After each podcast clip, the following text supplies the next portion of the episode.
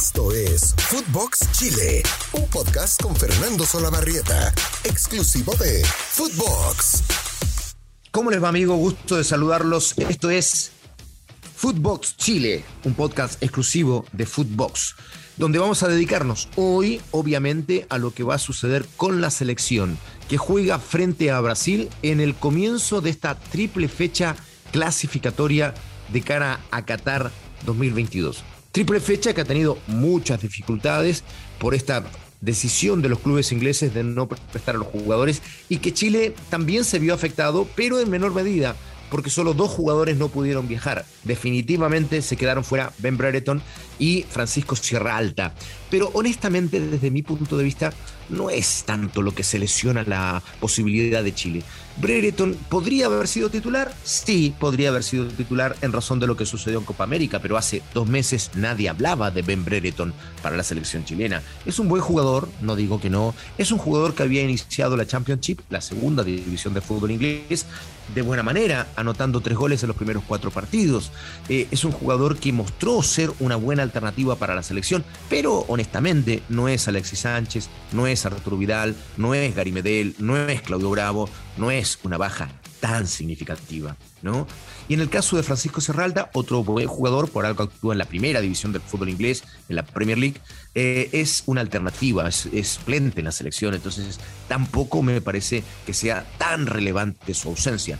Eh, Claro, efectivamente, si de aquí más no se puede contar con ellos, habrá que buscar, como buscó Lazarte ahora a eh, Valencia de la Universidad Católica, Diego Valencia, y también a Valver Huerta, defensor central de la Universidad Católica. Ya los reemplazó. Y empezó a parar el equipo. Y a diferencia de lo que sucede con Brasil, que desistió y desconvocó a los nueve jugadores que actúan en la Premier League, acá me parece que Chile no se vea tan afectado. Ojo a, Brasil no va a tener por esta razón, a seis de los jugadores titulares que actuaron en Copa América frente a Chile. ¿no? O sea, no van a estar Gabriel Jesús, Firmino, Richarlison, Thiago Silva, eh, Ederson y Allison, los dos arqueros, si hubiese tenido que, elegir, y el, y el volante central eh, Fred, que tampoco va a estar presente, ¿no? Entonces, eh, a mí me parece que eh, las ausencias de Brasil son más relevantes, no hay ninguna duda. Ahora también es cierto, los brasileños pueden armarte tres selecciones de primerísimo nivel, por tanto el equipo que va a poner mañana Tite frente a Chile también es un buen equipo y hay que tener muchas precauciones. Triple fecha definitivamente muy compleja muy compleja. Si hacemos una proyección de esta triple fecha, la verdad es que obteniendo, mira lo que te digo, tres puntos de los nueve, tres puntos de los nueve, yo me quedaría feliz. Ya, usted dirá, no, pero es que Chile tiene que sacar más. Sí, sí, pero seamos realistas. Se juega con Brasil en Chile. Superpotencia sudamericana, que aunque vengan, como decíamos, con algunos jugadores menos, siempre es un equipo muy fuerte, muy duro, al que se le ha ganado muy poquitas veces. Y después se va a jugar frente a Ecuador en Quito, donde Chile la última vez que sacó un punto fue camino a Francia 98. Imagínense, hace casi 24 años, porque ese partido se jugó en 1997. Entonces siempre es un reducto sumamente difícil. Y después se juega en la humedad de Barranquilla, donde también ha costado mucho sacar buenos resultados. Eh, el tema es que si después hay que hacer la proyección. Si sacas tres puntos acá, es escasa cosecha, yo lo sé, pero después te tocan tres partidos donde tienes que apuntar a los nueve puntos. Sí, Paraguay en Chile, Venezuela en Chile y eh, Perú en Lima, donde nos ha ido bien en las últimas clasificatorias, en los últimos procesos clasificatorios. Entonces ahí sí hay que obtener muchos puntos. En esta, bueno, ojalá que sean más que tres, evidentemente, pero sería complicado. ¿Qué va a suceder mañana con Chile y Brasil? Va a suceder que Martín Lazarte ya está pensando en el partido y va a hacer algo bastante parecido a lo que se hizo en Copa América, es decir, línea de tres en el fondo. Seguramente esos tres jugadores van a ser Maripán, Medel y Paulo Díaz, el defensor de River Plate. Ellos tres van a formar esta defensa que va a ser acompañada por los dos laterales, por Mauricio Isla y por Eugenio Mena. Cuando se arma una línea de tres, que en el fondo es una línea de cinco con la llegada de los laterales a defender, eh, uno piensa o puede pensar que es una formación defensiva. Pero cuidado, también puede ser una eh, alternativa ofensiva. ¿Por qué? Porque eso permite liberar a dos laterales que son buenos yéndose al ataque. El caso de Isla por derecha, el caso de Mena por izquierda. Y eso es lo que está intentando Lazarte. Claro, tener precauciones en el fondo, pero poder soltar a dos laterales que pueden jugar casi como extremos, llevado el momento y la situación y la y el ordenamiento que tengas con la pelota, ¿no? Después en el medio campo no hay dudas, obviamente Pulgar volante central, Arturo Vidal, Charles Aranguis, de eso no hay ninguna duda. Y después está la situación de pensar, en eso está Lazarte, si va a jugar con un segundo punta, que puede ser perfectamente Carlos Palacios, eh, o va a sumar otro volante, ¿no? Y Vargas es obviamente delantero titular. Vargas, que por cierto anda muy, muy bien en el Atlético Mineiro. Está mucho más flaco, está muy afinado físicamente y está jugando por izquierda. Él inicia por izquierda, eso sí, no es un extremo. Él inicia por izquierda y después tira diagonales hacia el centro. A mí me gusta la idea de Palacios, me gusta la idea de sumar a otro volante. También y me gusta la idea de jugar un partido cauteloso frente a Brasil. Ah, ya, usted dirá, qué cagón, no sé qué, que no somos mediocres, vamos para adelante. No, cuidado. Yo quiero ganar el partido, pero no necesariamente se ganan los partidos yendo para adelante todo el tiempo. A veces ese es un mal ejercicio, sobre todo con equipos poderosos como Brasil. ¿Por qué? Porque eh, este partido hay que ganarlo por demolición, o sea, ir desgastando el equipo brasileño, tratando de sacarle la pelota y ojalá salir rápido en velocidad si el equipo se te viene, se te viene encima. A mí me gustaría que Chile hiciera eso.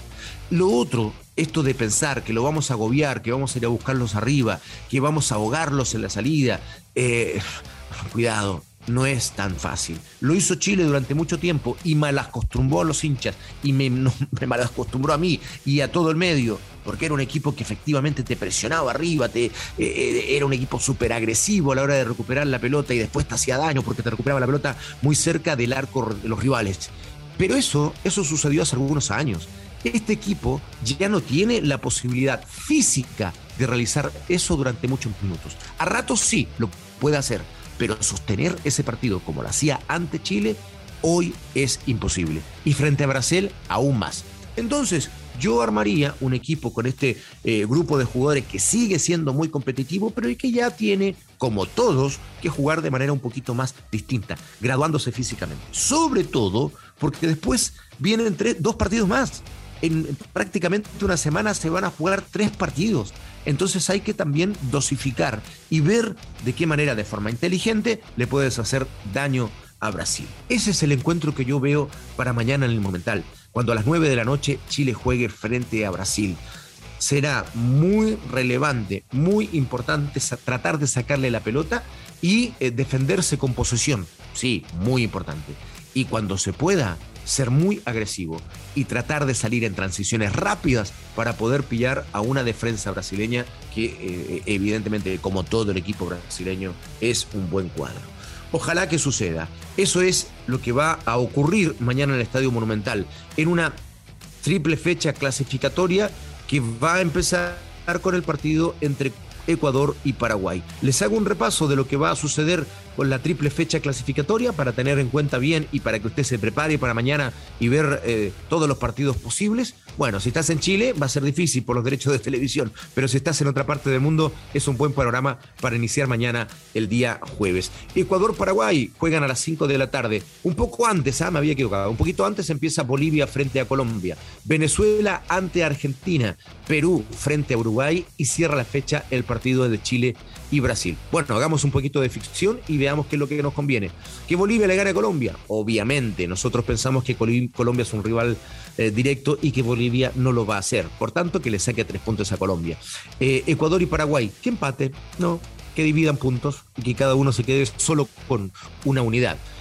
Venezuela-Argentina, ¿qué nos conviene? Más allá de la amistad que podamos tener con varios argentinos, nos conviene que Venezuela le gane a Argentina obviamente, que le saque puntos al cuadro argentino. Aun cuando las, las proyecciones hablan de que Brasil y Argentina van a clasificar y que nos estamos eh, jugando dos cupos y medio con el repochaje, ¿no? Pero en este caso no creo que Venezuela termine peleando, por tanto no me hace problema que le saque puntos a Argentina. Ups, perdón si eres venezolano y estás escuchando este, este podcast, pero bueno, eh, eh, los partidos de selección manda un poquito el corazón, además del análisis. Perú frente a Uruguay, uh, también que repartan puntos, que eh, eh, eh, Uruguay no le gana a Perú, por, de pronto.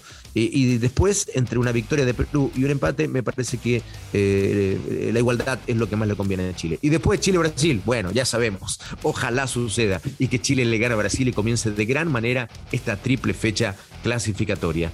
¿No? Eso es lo que va a ocurrir mañana. Mucha suerte para Chile y usted que está en distintas partes del mundo empieza a sacar la camiseta si la tiene, el gorro, en fin, todo lo disponga para mañana, si quiere hacer unas empanaditas, eh, una cazuela, eh, bueno, va a recordar un poquito lo que sucede en Chile si estás en Estados Unidos, porque sé que me escucha mucho allí.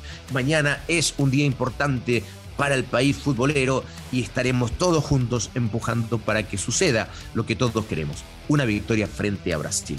Abrazo grande para todos. Siempre es un placer estar en contacto. Síganos con eh, Fútbol Chile los lunes, los miércoles, los viernes en todas las plataformas y también en nuestras redes sociales. Abrazo grande para todos. Se despide con mucho cariño Federico del Cueto, mi gran productor, y este servidor, Fernando Salabarrieta. Abrazo grande para todos. Chau, chau, chau, chau, chau. Esto fue Footbox Chile con Fernando Solabarrieta, podcast exclusivo de Footbox.